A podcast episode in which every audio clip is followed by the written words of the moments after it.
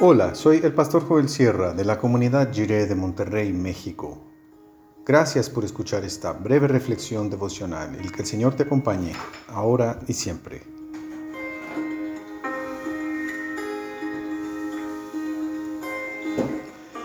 Responsabilidad personal.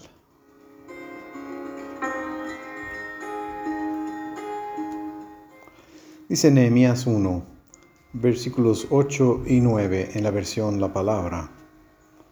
Recuerda, por favor, lo que prometiste a tu siervo Moisés diciendo, si pecan, los dispersaré entre los pueblos, pero si se arrepienten, guardan mis mandamientos y los llevan a la práctica, aunque se encuentren dispersos en el último rincón del mundo, de allí los juntaré y los traeré hasta el lugar que escogí para que en él more mi nombre.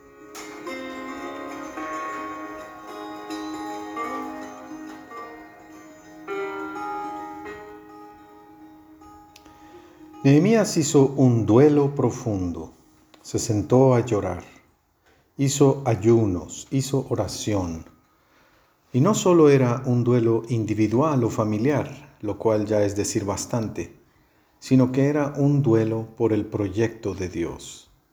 En su dolor, Nehemías seguramente se preguntaba si en realidad ya se habría acabado el amor de Dios por el mundo si realmente así se terminaba la historia de la buena voluntad de Dios, ¿ya no habrá más esperanza? ¿Ya no habrá más justicia en la tierra, ni la paz que proviene del corazón de Dios? En ese estado de ánimo, en ese proceso de oración, Nehemías respondió con dos elementos. Uno es el arrepentimiento, pero es un arrepentimiento no solo individual, sino colectivo. Esto es muy significativo. Nehemías se apropió de los pecados de su pueblo.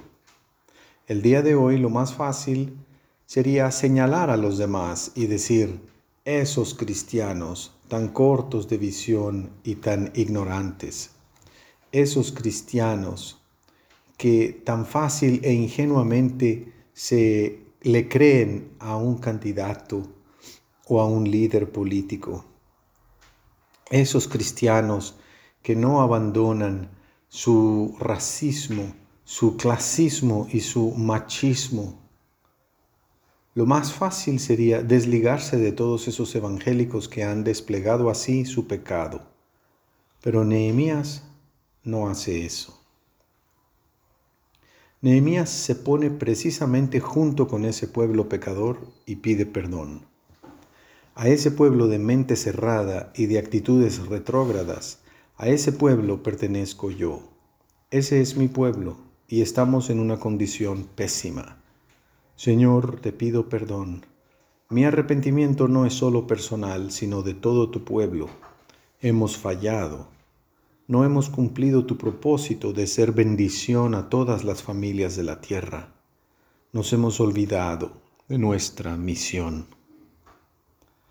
El otro elemento en el clamor de Nehemías es un plan. Él tiene esperanza en Dios y tiene un plan. Dios no abandona su alianza ni su promesa de bendición. Dios quiere reconstruir un pueblo para que sea bendición a todo su mundo y lo puede hacer. Nehemías apeló a esa buena voluntad de Dios y suplicó que le ayudara en el plan que tenía pensado realizar. Durante esos meses de oración, Nehemías concibió una idea, tuvo un plan. Esa iniciativa también formaba parte de su responsabilidad personal ante la situación. Iría a hablar con el rey.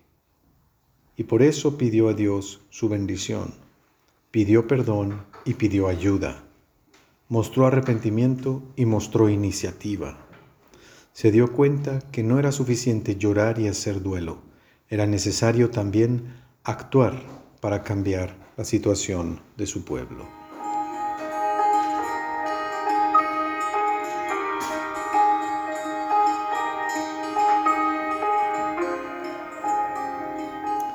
Oremos.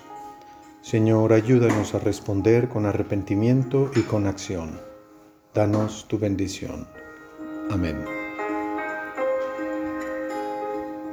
Que Dios nos ponga en el corazón lo que haga falta para vivir según su buena voluntad.